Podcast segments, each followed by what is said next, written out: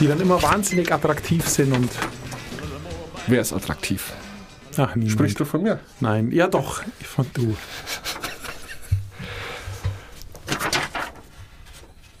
Nicht spitzeln. Hi Chris. Hi Mix. Was hältst du in Händen? Meine Überraschung, die ich letzte Woche angekündigt habe, die kriegst du jetzt. Okay, Ich muss aber schnell zu dir rüberkommen. okay. Ich gebe dir ein Buch. Er kommt zu mir rüber. Die Tür öffnet sich. Er reicht mir ein Blatt in die Hand und die Tür schließt sich wieder. Du hast mich verspottet, weil ich sagte, ich habe kein Freundebuch. Jetzt habe ich ein Freundebuch und du bist der Erste, der das ausfüllen darf. Bitte. Ist das schön. Ich habe vor mir ein Freundebuch. Es geht los, ich darf mein Foto einkleben. Name, Spitzname, Geburtstag. Da komme ich her. Hier bin ich jetzt. Ja. Hier bin ich jetzt ist für mich ganz frustrierend. Ich weiß mir, da fällt mir Matthias genialer Ja, Spruch genau, ein. mir auch. Jeder sitzt da, wo er hingehört. Und ich sitze dir gegenüber, was sehr schön ist, was wirklich sehr schön ist. Aber okay, so erreichst du mich. Mit Meine, Schokolade, oder? meine Lebensphilosophie. Oh ja, das ist jetzt Drei spannend. Zeilen. Deine Lebensphilosophie. Ja, aber da muss ich drüber nachdenken. Ja, Nix. natürlich. Wir füllen das jetzt nicht aus, aber du bist der Erste ja. und wahrscheinlich Einzige, der in mein Freundebuch schreiben wird. Held meiner Kindheit. Mhm. Das wollte ich früher werden. Damit verdiene ich nun meine Brötchen. Ich in 30 Jahren. Das ist krass, oder? Drei Dinge, die ich liebe, drei Dinge, die ich hasse. Hey, das geht ja wirklich zur Sache, dein Freundebuch. Zweite Seite, Serie mit Suchtfaktor, daher kennen wir uns. Diese Superkraft hätte ich gerne. Das mag ich besonders an dir. Das wird spannend.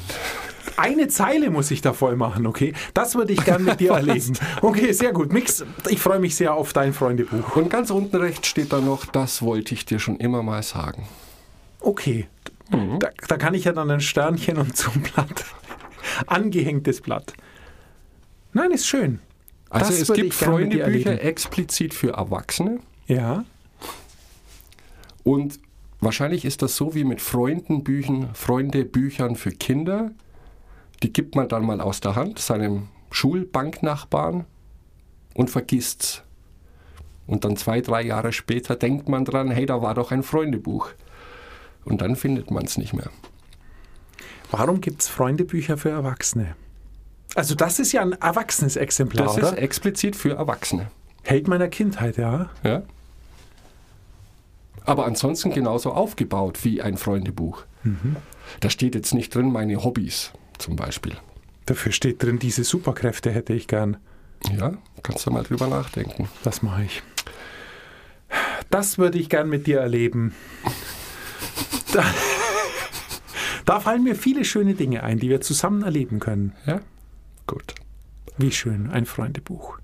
Medias in res, so sagt man doch, wenn es zur Sache geht. Dann schieß los, Max. Ich habe heute kein Buch dabei, ich habe es ja angekündigt, sondern ich fände es spannend, wenn wir mal drüber sprechen, welche Dinge wir tatsächlich jeden Tag, jede Woche im Einsatz haben, um Dinge, die wir tun möchten, vorantreiben zu können.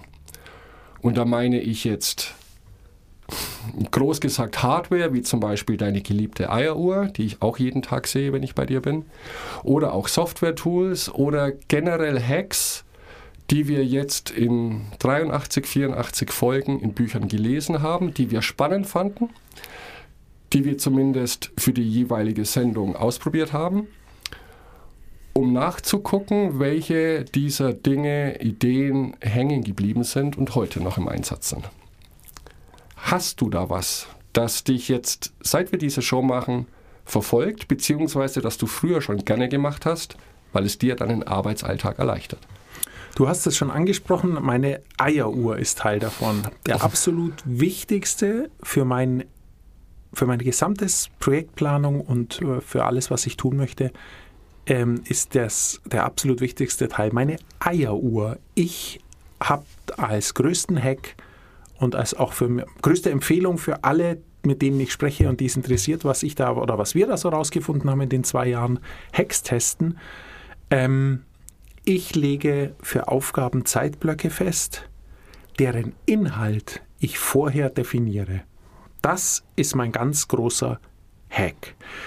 Diese Zeitblöcke nenne ich Tasks, einfach, dass ich einen schmissigen Namen dafür habe und ähm, teile die für mich ein in sogenannte Soft- und Hard-Tasks, was relativ einfach ist. Ähm, ähm, Hard-Task heißt einfach, dass der Zeithorizont ganz klar festgelegt ist. Ähm, den nehme ich her zum Beispiel für E-Mail und Besprechungen. Mhm. Ähm, ich weiß, dass ich dreimal am Tag E-Mails lese, aber nur eine festgelegte Zeit. Morgens zum Beispiel 30 Minuten. Wenn ich nach 28 Minuten eine E-Mail bearbeite und ich habe noch fünf E-Mails, dann mache ich nur noch diese E-Mail fertig, weil dann der 30-Minuten-Block vorbei ist. Der okay. wird nicht überzogen. Ist ein Hard Task. Es kann ähm, aber dann sein, Entschuldigung, dass ich dich unterbreche, dass du an einem Tag nicht alle E-Mails schaffst. Ganz genau. Okay. Ähm, das kann passieren. Genauso, was ich noch spannender und noch schwieriger finde, ist, dass ich genau dieses System, dein Handy klingelt. Ja, ich habe natürlich den Fauxpas aller Fauxpas. Das ist ganz schlecht. Wir lassen es klingeln. Oder willst du kurz natürlich rangehen? Du, lass dir, egal, wir, wir alle, also ich und alle Zuhörerinnen und Hörer warten gerne kurz. Geh ich schau mal kurz, was ist. Geh kurz ran, lass dir Zeit, Mix, lass dir Zeit. Vielleicht geht es darum, was du heute zu Abend essen möchtest oder was sonst ja, lebenswichtiges. Ja. Nein, das war Arbeit. Alles Passt. klar, in Ordnung.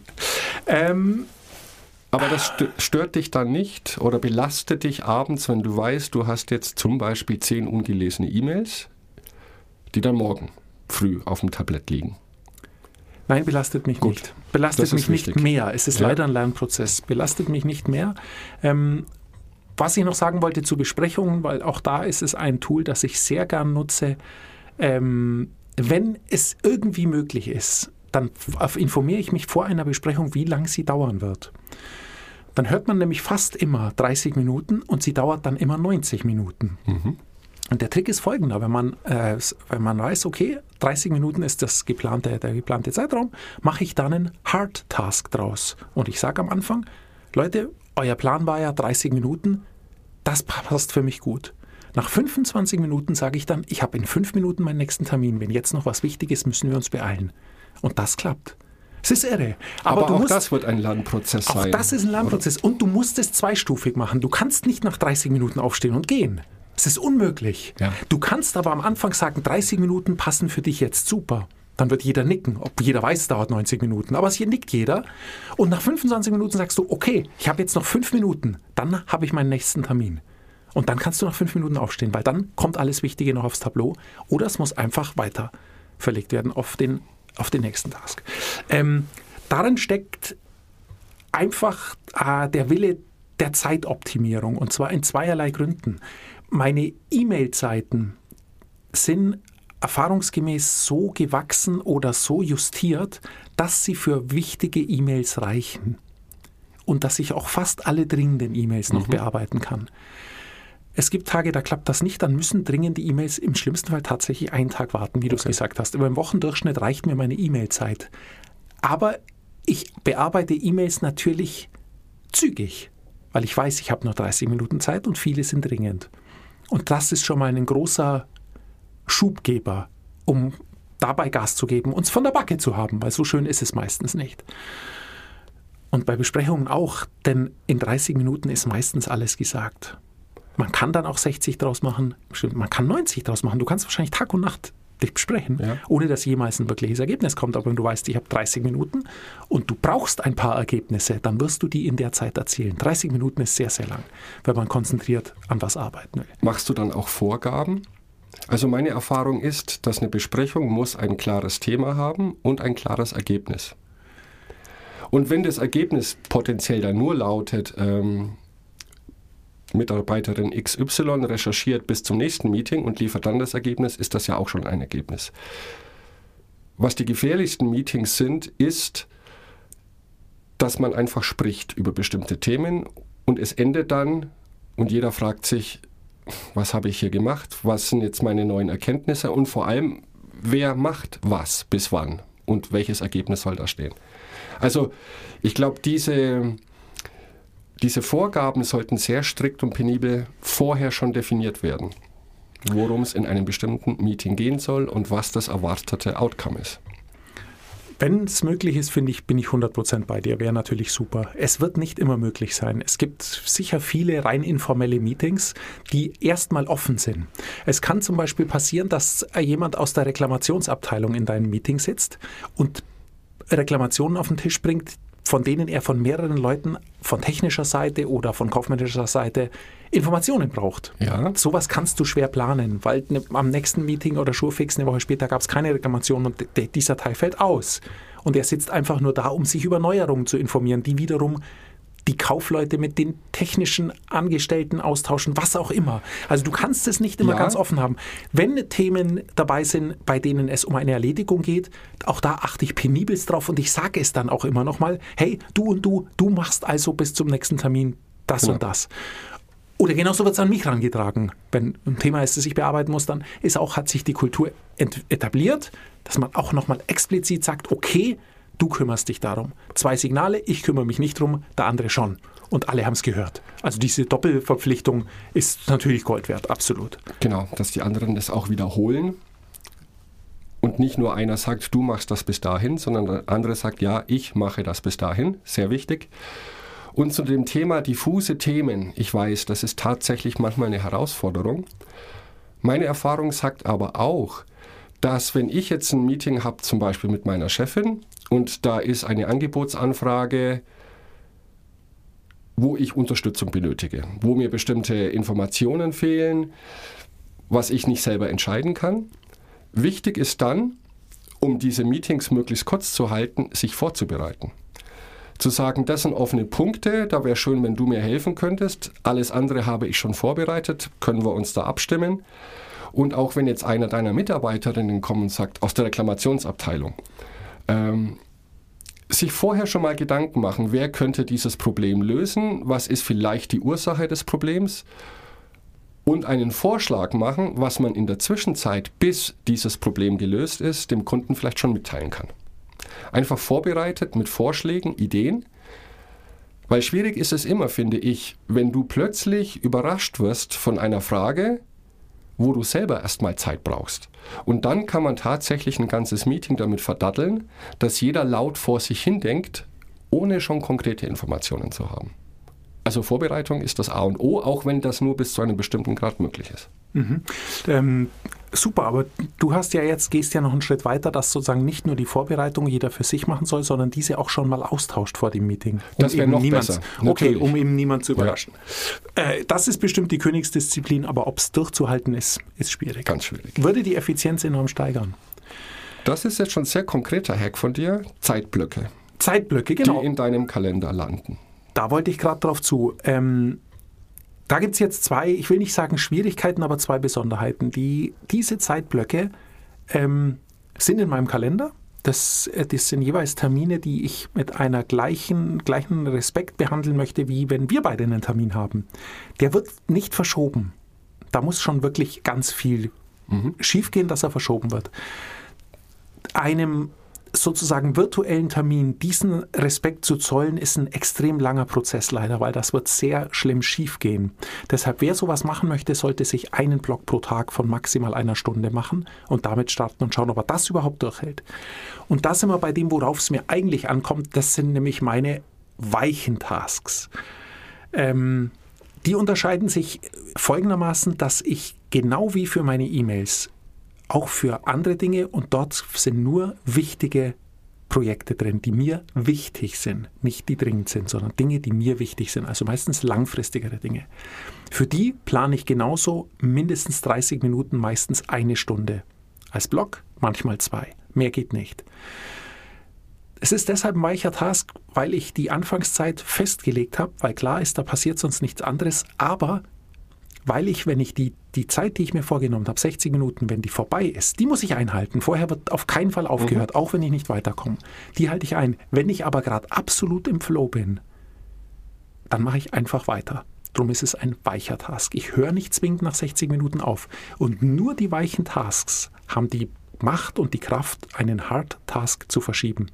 Wenn ich an meinem Herzen. Jetzt wird es ein Klissel begrifflich, gut. aber ich hoffe, es ist nachvollziehbar. Also wenn ich sage, ich habe von neun bis zehn arbeite ich an meinem Herzensprojekt, was mir wirklich wichtig ist, und ich hätte von zehn bis halb elf einen E-Mail-Task eigentlich drin, und ich habe um zehn noch einen guten Flow, dann ist der E-Mail-Task einfach Vergangenheit, weil der einfach nicht so wichtig ist wie diese zusätzliche Zeit, die ich für mein Herzensprojekt noch investieren kann, weil ich so konzentriert bin, weil ich so im Flow bin, dass es eine Schande wäre, das aufzugeben. E-Mail schreiben aufgeben ist keine Schande. Das macht man nach 30 Minuten. Punkt. Fall erledigt. Und das macht man auch gerne. Und das macht man gerne. Und es ist auch egal, weil du kannst dann im All, wenn es unendlich, unendlich, unendlich dringend ist, dann kannst du dich auf am Abend nach dem Abendessen noch hinsetzen und noch E-Mails schreiben an deinem Herzensprojekt, wo du echte Konzentration brauchst, wo du wirklich zu 100% da sein musst. Das geht nicht mehr nach dem Abendessen, weil du dann erledigt bist. Ja. Normale Menschen. Und ähm, so unterscheiden die sich und auch das ist ein Lernprozess, dass ich im meine Tasks in der Regel so lege, dass ich nach diesen weichen Tasks, also wo ich die wirklich wichtigen Dinge mache, die nach hinten offen sein können, dass ich mir da eigentlich keine neuen anderen Termine mehr lege, sondern wenn der Task vorbei ist in der normalen Zeit, mache ich, kümmere ich mich um mein Tagesgeschäft. Da ist es in der Regel egal, ob ich 30 Minuten eher oder später anfange. Das ist ganz elementar und eben die Verpflichtung mit sich selbst, ähm, indem man die Termine einträgt. Und ein letztes noch zu diesen Zeitblöcken, die ich ähm, mir mache. Ich mache die, ich visualisiere sie mir. Auch diesen Trick kennen wir schon und das ist auch ein Trick, den ich äh, gestohlen habe von, was heißt gestohlen, den ich mir ausgeliehen habe von den beiden Jungs, die für Google die Sprints erfunden haben. Jeff. Wir haben Make Time heißt das Buch, Das Buch ja. heißt Make Time. Darin ist eine Eieruhr abgebildet. Wir haben schon mal drüber gesprochen, in der man eine Zeit einstellen kann. Diese Zeit wird dann analog rot oder grün angezeigt und läuft langsam ab. Das heißt, die rote Fläche wird immer kleiner, bis der Task vorbei ist. Und das ist für mich ein ganz elementares Tool der Konzentration. Denn durchs Aufziehen dieser Uhr versetze ich mich, auch das klingt wieder abgehoben, aber es ist einfach etwas, was sich nach einer gewissen Zeit als Routine einstellt. Mit Einstellen dieser Uhr komme ich, gehe ich sofort in diesem Task auf. Also ich bin sofort in meiner Aufgabe drin. Das ist für mich der Trigger. Da weiß ich dann, jetzt ist mein E-Mail-Client aus, mein Telefon ist umgestellt, das ist ein Luxus, der fantastisch ist, funktioniert bei mir zum Glück. Und ich werde jetzt eine Stunde oder zwei Stunden nicht gestört. Und das zeigt mir meine Uhr an. Und es nimmt mir tatsächlich jeglichen Druck, weil ich dann diese innere absolute Stille so genieße, diese Zerrissenheit, die wir alle oft haben in unserem Berufsalltag, dass wir eine Aufgabe tun, aber natürlich schon die nächste unsere Aufmerksamkeit möchte und hier klingelt noch was und da will noch jemand was. Du bist ja permanent zwischen den Dingen hin und her gerissen, was uns zum Multitasking verleitet, alles immer nur halb machen, alles schnell hinschludern, zwischen Dingen hin, und her springen. Das lässt sich nicht vermeiden, aber in meinen Tasks, wo ich mir so einen Ultramikrokosmos schaffe, den ich mit der Eieruhr aktiviere, da bin ich eingeschlossen und da gibt es nur mich und den Inhalt meines Taskes. Also das, woran ich arbeite. Und das ist fantastisch, denn nicht nur weiß ich dann genau, was ich tun muss, ich weiß auch, dass ich alles andere, alles andere nicht tun muss. Und das gibt dem Task, wenn man ihn wirklich zelebriert, da gehört noch eine Tasse Kaffee dazu, da gibt es viele Dinge. Aber wenn man ihn wirklich zelebriert, dann gibt ihm das eine unglaubliche Kraft. Dann passiert in der Stunde viel mehr als sonst in einer Woche. Ich glaube, da kommt aber auch noch die Komponente hinzu, dass du dir selber Druck erzeugst. Und Druck hier gar nicht negativ. Ähm, besseres Wort ist eine Deadline. Wir alle kennen das vielleicht noch aus der Schule. Ähm, ich schreibe in zwei Wochen eine Abschlussarbeit und wir fangen natürlich nur dann zu lernen an, wenn wir wissen, oder ich, bei mir war das so, wenn ich jetzt anfange, könnte es gerade noch rausgehen. Und dann werden wir immer fertig. Wir hatten auch schon drüber gesprochen. Ich glaube, sich Deadlines für bestimmte Aufgaben zu setzen, ist immens erfolgreich. Dann hast du die Eieruhr, 60 Minuten, 120 Minuten, die tickt runter. Du weißt, du siehst es visuell, die Zeit verstreicht und du musst hier handeln. Und ich mache so etwas Ähnliches mit meinen Übersetzungsarbeiten. Wenn ich jetzt ein neues Buch auf den Tisch bekomme, dann weiß ich, wie viele Wörter das sind und ich kenne meine Deadline. Dann kann ich es runterbrechen. Ich möchte an fünf Tagen in der Woche dran arbeiten. Das heißt, ich muss jeden Tag so und so viele Wörter schaffen. Und dann kommt vielleicht auch eine Mischung aus deinen Soft Tasks und Hard Tasks. Als Beispiel, ich nehme diese 2000 Wörter pro Tag und wenn die fertig sind, mache ich die volle Stunde noch komplett. Das heißt, es kommt immer ein bisschen Overachievement dabei raus. Natürlich, manchmal ist es so, dass ich dann nur noch eine Minute länger arbeite, aber manchmal ist es tatsächlich so, dass wenn es läuft, ich die Stunde noch voll mache. Das heißt, ich habe so eine Mischung aus Wörtern und Zeit. Und erst wenn das komplett ist, habe ich die Sicherheit, ich komme voran, plus ich habe mir einen Puffer geschaffen für Tage, manchmal ist man krank. Manchmal passiert irgendetwas so Unvorhergesehenes, wo man abends dann nicht mehr seine zwei, drei Stunden übersetzen kann. Und so habe ich immer die Ruhe durch diese Mischung aus Anzahl pro Wörter plus die Stunde voll machen. Und das ist dann irgendwie auch ein Spiel. Was aber auch sehr gut ist, was sehr gut gelingt, ähm, weil eben genau dieses, dieses Wissen, die Zeit läuft ab, was du gesagt hast, sowas motiviert einen sehr. Ja. Ich nehme dann den Druck klein wenig raus, dass ich gerade in den weichen Tasks, den wichtigen, ähm, ergebnisoffen arbeite. Und zwar zu 100 Prozent. Es ist in, das ist schwierig. Ich weiß, mhm. was du meinst, aber ähm, ich habe Kennzahlen für diese Tasks. Also das Übersetzen basiert bei mir dann auf Kennzahlen. Ich muss am Tag so viele Wörter schaffen, um meine Deadline zu erreichen. Das mache ich. Plus den Bonus vielleicht noch, oh, jetzt muss ich noch die Stunde voll machen, also ich habe noch 28 Minuten. Dann kann ich es auch ein bisschen entspannter angehen. Aber dadurch schaffe ich mir im Verlauf so eines Projektes, und so ein Projekt läuft meist über ein halbes Jahr, ein ganzes Jahr, kann ich einige Tage rausholen, an denen ich dann tatsächlich mal sagen kann, heute habe ich definitiv keine Lust. Ich lasse es bleiben, aber ich habe gut vorgearbeitet und ich habe das Wissen, gut hinterher zu arbeiten. Bei dir sind es ja oft dann so kreative Dinge, was Übersetzen auch ist, aber ich kann es trotzdem runterbrechen. Habe ich 2000 Wörter heute geschafft? Ja oder nein?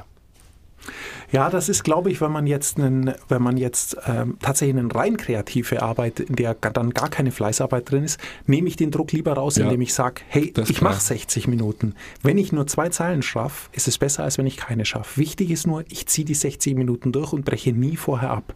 Der Witz ist nämlich, dass eine Schreibblockade, die es nicht gibt, sondern man, es fällt einem halt mal kurz nichts ein. Ja. Eine Schreibblockade wird dann zur Schreibblockade, wenn ich nach drei Minuten sage, das war's und ich höre auf.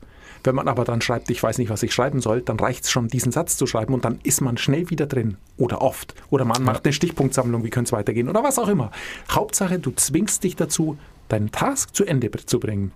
Im Idealfall so, dass du am Ende des Tages ganz kurz aufschreibst, was werden die nächsten zwei Sätze, die ich schreiben werde für meinen nächsten Task. Und der Witz ist der, dass ich mir, auch dieser Trick ist nicht von mir, sondern geklaut, dass ich, wenn ich im Flow bin, höre ich in der Mitte des Satzes auf. Ich bringe meinen Satz nicht zu Ende, sondern ich schreibe ihn halbfertig, wo klar ist, wie er, für mich klar mhm. ist, wie er enden muss. Das ist der Hammer, weil du setzt dich das nächste Mal hin und hast keine Angst. Oh Gott, was mache ich jetzt? Sondern du schreibst deinen gottverdammten Satz zu Ende, den du ja schon, der liegt dir ja auf der Zunge. Ja. Und wenn du den geschrieben hast, schreibst du weiter. Also dieser Trick ist auch fantastisch. Woher ich ihn habe, weiß ich nicht. Er ist leider nicht von mir, denn er ist fantastisch. Aber das belegt natürlich wieder mal meine Theorie, dass bei allem, worüber hier wir sprechen, es geht immer, ich glaube schon, immer darum, uns selbst auszutricksen den inneren Schweinehund in uns selbst zu besiegen, indem wir uns Goodies irgendwo versteckt hinlegen, indem wir unser Gehirn austricksen. Ah, du musst es positiver ja, formulieren. Ja, wir, wir, wollen es ja. uns so leicht machen, wie es denn geht, um die beste Arbeit zu leisten, Richtig. die wir leisten können. Und da braucht es manchmal ganz schön kindische Tricks, aber. Äh, Nein, das ist völlig okay. Was ist dein Trick? Genau. Es ist nicht mal ein großer Hack, der ganz große Hack, den ich seit Anfang dieser Sendung, seit Mission Produktivität betreibe, sind die drei täglichen Dinge. Ich versuche es zumindest jeden Tag, da bin ich auch ehrlich. Ähm, und das basiert natürlich auf Listen. Und wir haben schon mal drüber gesprochen. Ich habe jetzt meinen Sonntagsreview und ich habe sehr viele Dinge übernommen aus David Allens Getting Things Done. Und ich war lange Zeit auf der Suche nach einer App, die mich dabei unterstützt, alles im Blick zu behalten. Und wir haben oft darüber gesprochen, wie wichtig Listen sind. Und dann bin ich auf eine super App gekommen, ohne die ich nicht mehr leben möchte. Was ich jetzt am Wochenende festgestellt habe, ich musste meinen Rechner neu aufsetzen, weil der gesponnen hat. Und das war das erste Programm, das ich nach einer frischen Installation wieder drauf gespult habe. Und das war OmniFocus. Kennst du das? Nein. OmniFocus ist eine To-Do-App, ganz simpel ausgedrückt, die auf Getting Things Done basiert. Ich gehe nochmal einen Schritt zurück. Ich habe ja meinen Kalender, wo alle meine Projekte eingetragen sind, an denen ich arbeite. Das können Arbeitsprojekte sein oder private Projekte. Alles in einem Kalender, aber unterschiedliche Farben. Dass ich einmal in der Woche drauf schaue, habe ich alle Farben möglichst parallel und gleich viel abgedeckt und wenn nicht, muss ich hinschauen, warum passiert jetzt bei diesem Projekt nichts. Also eine reine visuelle Unterlegung, ob ich in einem bestimmten Projekt vorankomme. Und dieser Kalender basiert auf OmniFocus. Da kannst du Projekte anlegen, die entweder hierarchisch sind oder parallel. Oder du kannst ganz normale To-Do-Listen anlegen. Das Interessante dabei ist aber für mich, jede Task kann mit einem Kontext versehen werden. Und Kontext ist ein sehr großes Wort, weil dieses Tool das Wort Kontext anders verwendet. Ich habe zum Beispiel eine Aufgabe, da weiß ich, da brauche ich deinen Input. Dann kommt der Tag oder der Kontext Chris dahinter. Dann kann ich aber auch sagen, ich könnte das mit dir nur am Telefon klären. Wir müssen nicht persönlich gegenübersetzen. Dann kriegt es den Tag Chris und Telefon. Manche Aufgaben brauche ich einen Computer dazu. Bei manchen Aufgaben muss ich an einem bestimmten Ort sein. Und was für mich das Geilste ist, weil wir haben oft darüber gesprochen, diese Warten-auf-Liste.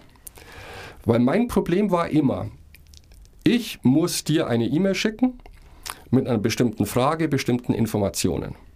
In dem Moment, zumindest bei einem Tool, wenn ich den Haken dahinter gemacht habe, ich habe das jetzt gemacht, dann ist es verschwunden. Die Aktion ist aber nicht abgeschlossen, weil ich noch auf dein Feedback warte. Also kommt das auf eine Warten-auf-Liste. Und da kann ich einstellen, nach wie vielen Tagen ich wieder daran erinnert werden hey, werde, hey, Chris hat zum Beispiel noch nicht geantwortet. Und noch viel cooler ist, weil wir darüber sprechen, wir haben oft keine Zeit. Und manchmal braucht es ja tatsächlich nur einen kurzen Anruf von einer Minute, um die Antwort Ja oder Nein zu bekommen. Da dieses Tool auf, auf dem Computer, auf dem Handy lebt und synchronisiert wird, kann ich zum Beispiel, wenn ich auf einen Zug warte, meinen Kontext Anrufe raussuchen. Da steht dann dabei, wen ich anrufen soll und worum es geht. So kann ich dann auch bis dato verschwendete Zeit, Zug hat 10 Minuten Verspätung. Meine Anruf-Kontextliste aufrufen und sagen, die Anrufe kann ich jetzt tätigen. Das ist sehr cool. Das ist fantastisch. Das ist sehr cool, wirklich. Und vor allem diese Warten-auf-Liste. Ich schicke dir jetzt eine E-Mail, Chris, ich brauche diese Info, um da weitermachen zu können. Schickst du mir das bitte bis morgen? Dann hake ich diese Aufgabe ab, die verschwindet in der Warten-auf-Liste und nach 24 Stunden poppt es wieder auf, To-Do heute. Chris muss antworten. Hat er noch nicht. Ich nutze das mittlerweile auch in der Arbeit, weil die meiste Kommunikation, 90 Prozent, läuft sicherlich über E-Mails. Und dann habe ich Projekte, wo 30 Menschen beteiligt sind, die Informationen per E-Mail bekommen und die mir auch am besten antworten sollten. Klappt, Rückfragen oder nicht. Ich muss eine andere Deadline veranschlagen und so weiter.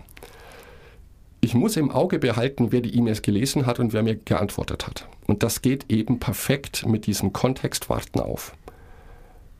Und es ist unglaublich, wie viel Zeit man wirklich produktiv nutzen kann, wenn man so ein Tool zur Hand hat, um in diesen fünf Minuten, auf denen ich auf einen verspäteten Zug warte, drei Personen anrufen kann und ein Projekt geht voran. Das hat mich total überzeugt und da sie auf der Getting Things Done Methode beruht, die ja auch einen wöchentlichen Review beinhaltet, poppen mir am Sonntagmorgen alle To-Dos auf, wann die fällig sind, wie lange sie ungefähr dauern. Wenn ich möchte, kann ich definieren, ich brauche dafür ungefähr eine Stunde.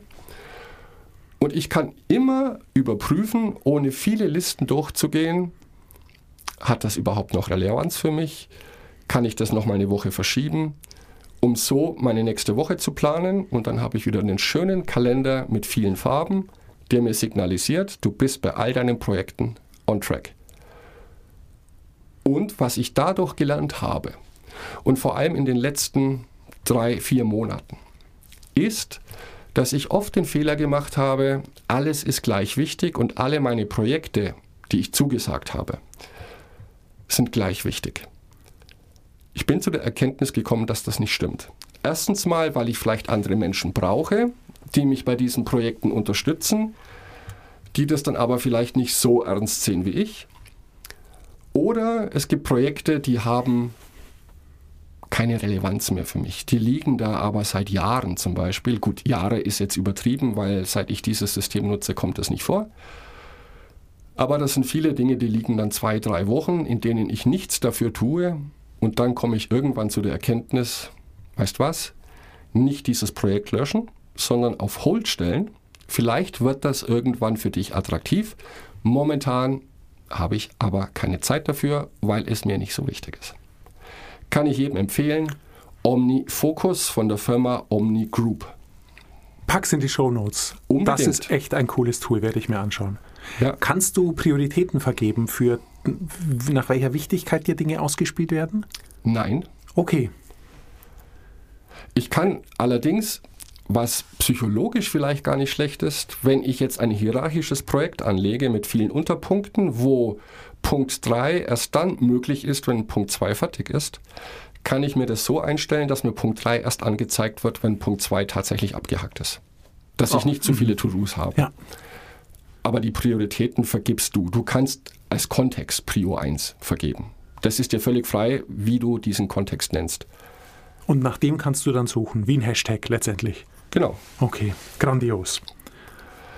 Das war jetzt mein großer Hack. Da könnte man noch über viele andere Tools, machen wir vielleicht auch noch im Laufe der nächsten Folgen. Aber das sind Dinge, ich glaube, und das haben mir schon einige gesagt, das interessant ist, weil du weißt es, es gibt Millionen von Apps, vor allem To-Do-Apps, wenn du da irgendeinen App Store durchsuchst, wirst du erschlagen. Ähm, ich habe einige ausprobiert, aber ich bin bei OmniFocus hängen geblieben. Ich bekomme kein Geld von denen, aber ich bin ein Fan. Mir hilft's. Und ich schaue es mir an. Nix, ich habe jetzt sehr gerne, bei mir steht noch ein Kontext, warten auf Chris Freundebuch zurück. Das wird so schön. dass ich es den nächsten Freunden weitergeben kann. Ich werde es jetzt gleich ausfüllen und dir dann natürlich zurückgeben. Sehr gut. Hab eine wunderschöne Woche. Bis dann. Ciao.